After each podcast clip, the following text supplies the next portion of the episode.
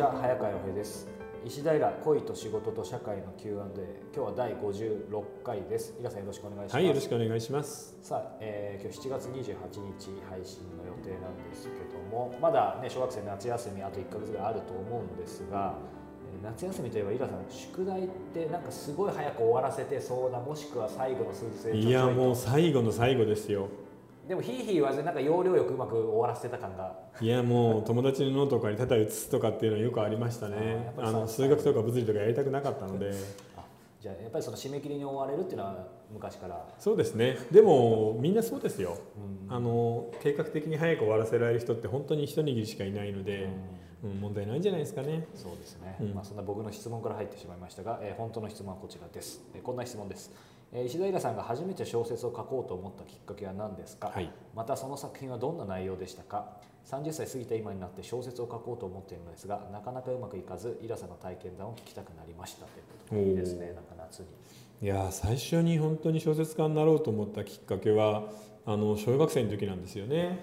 あのまあ当時ウルトラマンとかウルトラ Q とかはい、鉄人28号とかあのロボットとか怪獣が出てくる SF の連続番組が本当にたくさんテレビでやっていて、でまあでも30分で終わっちゃうんでなんかもっと長く楽しめるものはないかなと思って図書館に行った時に、えーアメリカの SF を見つけたんですね。はい。50年代の、えー SF 黄金時代のアメリカの SF で,、はい、でそれをだーっと読んでああ小説家になりたいなと思ったのがきっかけでした。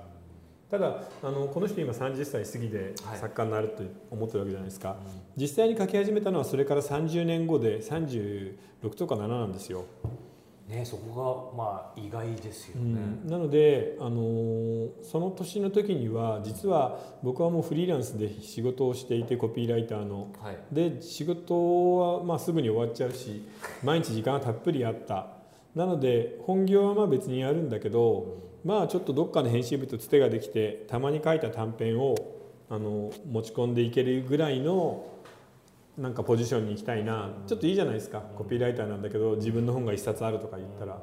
だからそれぐらいのなんて言うんでしょうね。あのかっこいい名刺を作るぐらいのつもりで、えー始めたっていうのは覚えてます。えーじゃあなんかもうそれで大作家になってとか賞を取ってとかっていうのはその時はそういうふうに思ってなかったいや全然わかんないですよ。だってデビューする前は誰でもないので。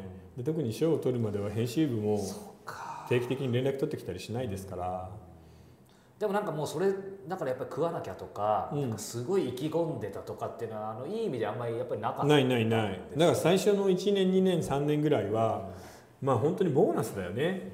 要は生活費は本業の方で稼げる。時々なんかバンってあのボーナスがもらえる。小説書くたびに原稿料がもらえるみたいな感じだったので。なのでデビュー作が出てすぐにこれあの来年ドラマになるんでとか言われていや何言ってんだろうなこの人みたいな感じだったんだよね、うんそれはだからい池袋？そうそうそうそう。ですよねうん。最初は。そそうか。それ今うん。えー、といわゆるそのデビュー作が池袋なんですけど、その前になんかずっと書いてて今も日の目浴びてないとか出してないものってなんかあるんですかういやもうほとんどないですね。あの使える素材はもう書き直したりして出しちゃっているんでへ全然ないです。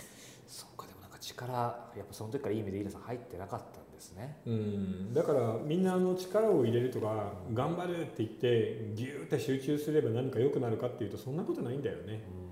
あの自分のカラーっていうのは何をしても出てくるものなので、あんまり気にしないでいくといいんじゃないかな。そうか。ちなみに僕今36なんですけど、うんそういう意味では年齢的には全く問題ないと。そうですね、はい。うん、まあでもエンターテインメントの小説の場合は30代のデビューがいいと思いますよ。それはなぜですか？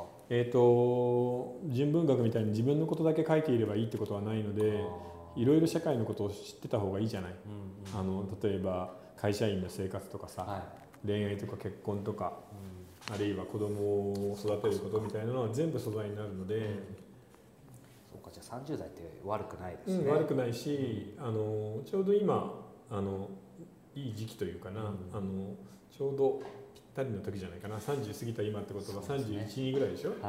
うん。そうかなんかイラさんの探検談いいですねこう聞くと。また機会があればね、うん、でも不思議ですよね。その時の本当のきっかけはあの女性誌の星占いですから。あそうかそれもうちょもうちょっとだけシェアしてもらえますか、えーあのクレアの30あ違う違う。2000ん？何年だっけ？あ1996年はい。のえー、いつだっけな。なんか春号ぐらいだったんですよ、はい。家に帰れば分かるんですけど。でそこに星占いで僕おしずなんですけど、はい。これから2年間重圧の星土星の下に入る。その間に真剣に自分の中にあるものを結晶化させる。クリスタライズさせると、えーそれ以降の人生に良いだろうと、でじゃあ僕もじゃあ2年間だけ小説を書いてみようかなと思ったのがはい。きっかけだったんだよね。ちなみに、まあ、そうするとその占い、まあ、たられば言ってもしょうがないですけど、見てなかったらいやで見てなか見てなくてもやってた。はい遠からずやっていたと思うんですけどただその占いを信じてみたのが本当よくよくて2年後にはもう賞を取って最初の本が書店に並んでたんですよね。人生って分かんないですいやわかんない。よくできてるねちなみにはい。それ、クレアって文春じゃない？はいはい。文春でその占いをやっていた不思占いの人と対談したいわ後で。えあの時の不思占いがち参考に、うん、あの参考になりましたってなみに占いとか普段から信じたり好きだったりするんいや全然見ないですね。本当に困っ迷った時とか困った時にちらっと傾向だけ見るっていう感じですねまあ、でもあることはあるんですね。はい。いや面白いよね。でも人間なんて分かんないから。そうですね。